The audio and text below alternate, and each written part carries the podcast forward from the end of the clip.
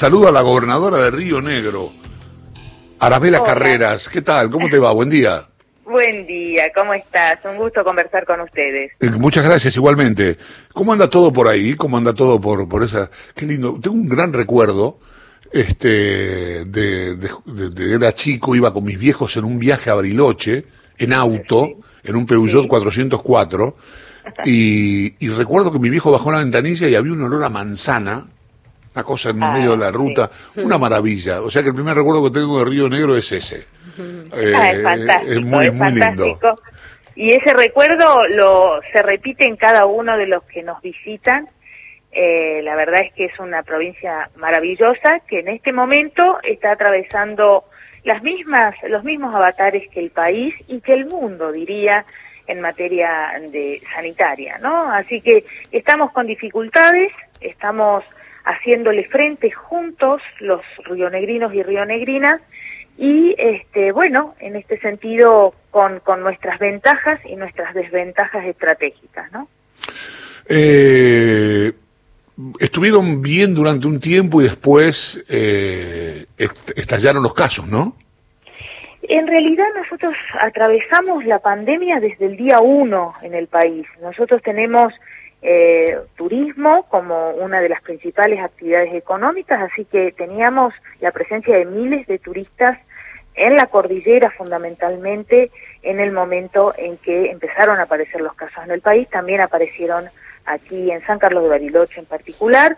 y además teníamos alrededor de 20 a 25 mil trabajadores temporarios eh, migrantes que estaban precisamente en el proceso de recolección, en la cosecha de las frutas en, en, los, en los valles de Río Negro. Así que eh, realmente con eh, un cúmulo de personas circulando que no tienen su, su vivienda habitual, su, su residencia habitual aquí, eh, generó muchos problemas, así que tuvimos casos desde muy temprano y fuimos eh, con una administración este, muy paulatina eh, de los casos eh, con mucha presencia permanente. ¿no? Lo, lo bueno es que el sistema de salud de Río Negro es un sistema de salud fuerte que este, hizo frente durante la mayor parte del tiempo este, sin mayores problemas. Ahora notamos dos cosas. Por un lado, las camas de terapia intensiva por momentos son eh, faltan, es decir, este, están al 100% en algunas localidades, lo que nos obliga a trasladar a los pacientes a localidades vecinas, y por el otro lado, lo que nos pasa en todo el país, que es el enorme cansancio de todo el personal de salud, este, que hace que por momentos falte personal, porque los terapistas están eh, son escasos en el país también, así que hemos recibido el apoyo de la nación con equipos que vienen y nos permiten darle descanso a, nuestros trabajadores de la salud o también sumar más camas porque tenemos el recurso material, tenemos los respiradores, las camas, los monitores, pero nos faltan eh, los intensivistas para poder este, atender a los pacientes en esas en esas condiciones. Así que eh, momentos muy difíciles, de mucha preocupación en materia sanitaria, eh, que eh, suma, por un lado, la pandemia a las enfermedades habituales del invierno, que de por sí eh, siempre generan una fuerte demanda en el sistema de salud. Sí, vos sabés que pensé mientras hablabas, se me vino a la cabeza, me pasó algo muy, muy, muy raro. En un momento dijiste el cansancio, y yo digo, me va a hablar del cansancio de la gente, no, me hablaste del cansancio del personal de salud, y vos fíjate cómo estamos tomados por el discurso de que la gente está cansada, que hablamos tanto de eso y hablamos muy poco del cansancio, del agotamiento, de la saturación del personal de la salud. Que esto es lo que más nos preocupa, ¿no? Yo, este, me dijiste que tenés el sistema de salud, ¿cómo está el de la provincia? ¿Está, se la banca o está complicado? Estamos complicados, este, las dos cosas, es decir, por un lado eh, tenemos localidades con pocos casos, ayer estuve recorriendo eh, tres localidades de la región sur y me seguí hasta los hospitales eh, y allí, bueno, están este, con todas las previsiones, pero con poquitos casos, así que ahí no tenemos problema. Y en ciudades como General Roca como Chipoleti en el Alto Valle de Río Negro, allí sí hemos tenido momentos en que no ha habido camas para algunos pacientes que han tenido que ser trasladados. Tenemos un avión sanitario, así que los trasladamos dentro de la provincia o en ambulancia si la localidad es muy cercana. Este, pero ha sido agotador estar hasta las 2 de la mañana, 3 de la mañana, buscando la mejor estrategia para poder conectar a un respirador a un paciente. Así que esto eh, creo que también tiene que ser tenido en cuenta cuando empezamos a tomar decisiones eh, que contemplen, por supuesto, todas las variables, la economía. Vos pensás que el 30% del PBI de la provincia se genera a partir del turismo. Entonces, hoy hay muchísimos trabajadores y trabajadoras, hay empresas que están en una situación eh, cercana al cierre por este, la ausencia de turismo en todo el país. Eh, son las 10 menos 20 de la mañana.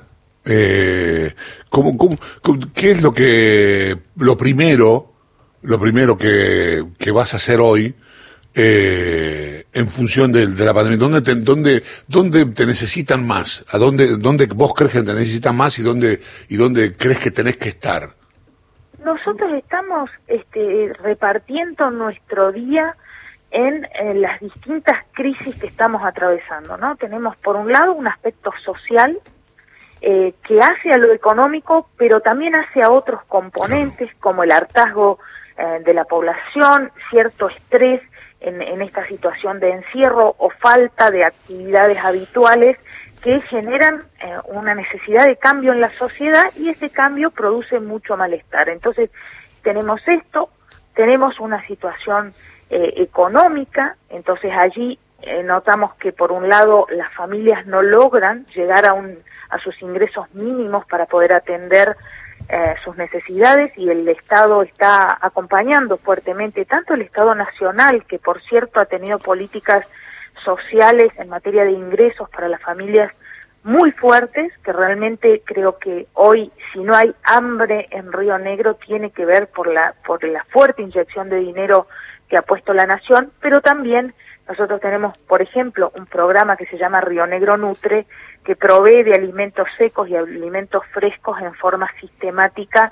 Eh, Imagínate, nosotros estamos cerca de 20.000 eh, por eh, eh, cajas de comida, digamos, y cajones con frutas y verduras eh, cada 15 días, alrededor de, de, de 40 mil por, por mes, que son familias asistidas en forma directa. Así que esta es otra de las grandes preocupaciones. Está la preocupación sanitaria, que hay un crecimiento constante en la cantidad de casos, sin que se haya disparado eh, este, de una manera geométrica, ¿no es cierto? Es decir, hay un crecimiento, estamos atravesando ese momento que todos temíamos, que era el invierno, donde se manifiestan más casos.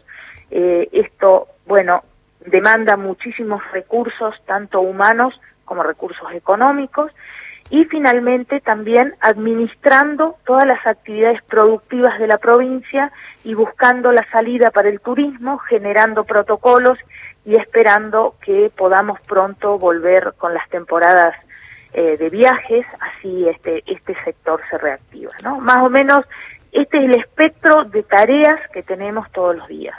Buen día, Arabela. ¿Qué tal? Lucía Isikov te saluda.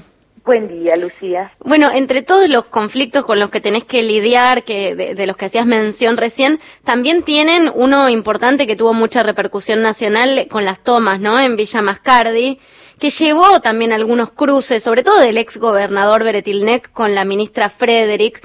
Te quiero preguntar cómo está hoy ese conflicto y cómo te parece que, actuó eh, Nación al respecto.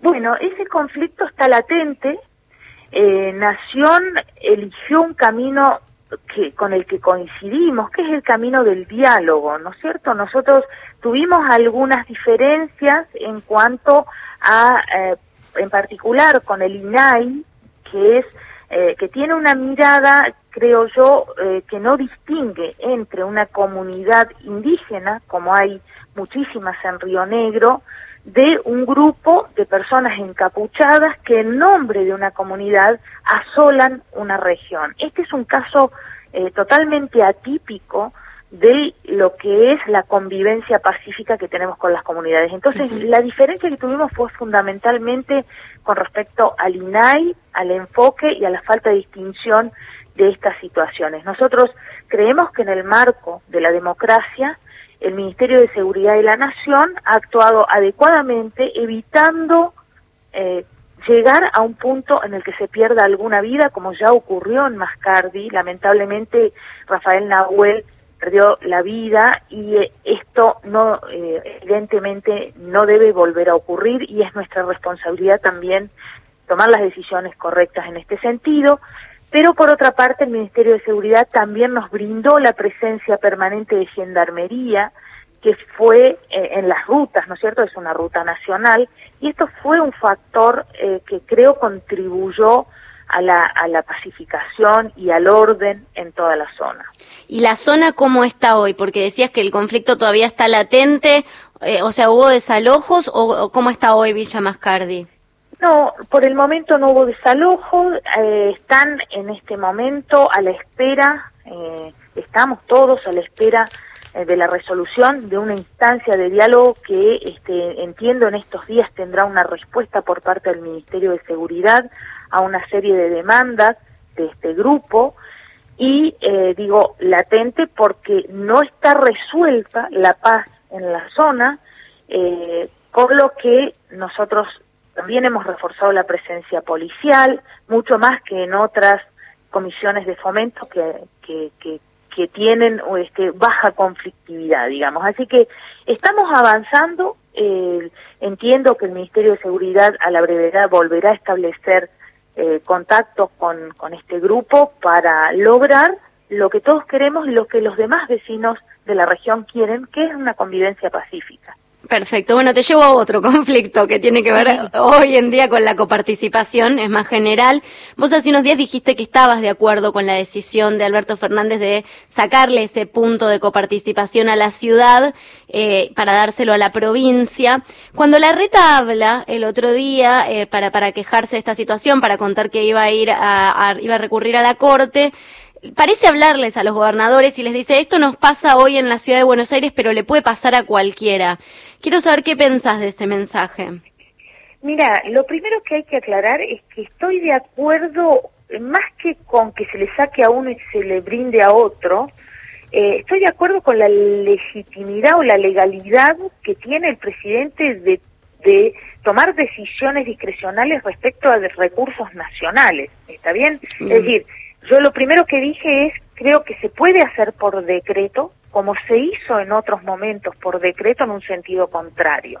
Hmm. Siempre, eh, cuando ocurren decisiones de este tipo, el que recibe se pone contento, el que pierde dinero se queja y recurre a la justicia como corresponde, porque por otra parte eh, cada uno defiende en, eh, los, los administrados de su, de su circunscripción. Es decir, es lógico que se produzcan miradas distintas sobre el hecho. Eh, lo que tenemos que entender primero es que esto no involucra a la coparticipación de las demás provincias, este, porque precisamente no se trata de la, de, de la ley de coparticipación, sino de recursos específicos de la nación que se otorgan ocasionalmente a un distrito para salvar una situación, para generar una solución que en ese momento eh, histórico se está necesitando. Así que esto está en un marco de otra discusión. Y lo que también nosotros estamos planteando es que es necesario discutir el federalismo que tenemos, es necesario discutir por qué históricamente se produce una acumulación de riqueza tan grande en una región del país que despuebla no solo de riqueza, sino también de personas al resto del país, ¿no? Esta mm. asimetría de desarrollo creo que es una oportunidad para discutirla. Eh, Alberto Fernández habla de federalismo eh, recurrentemente, ¿no? Lo hizo en la campaña, lo hace ahora, él decía que iba a ser el presidente junto a 23 gobernadores que gobernaran el país. ¿Te parece que se está aplicando en esta gestión una mirada federal? ¿Qué es lo que falta? ¿Cuándo se podría discutir la coparticipación?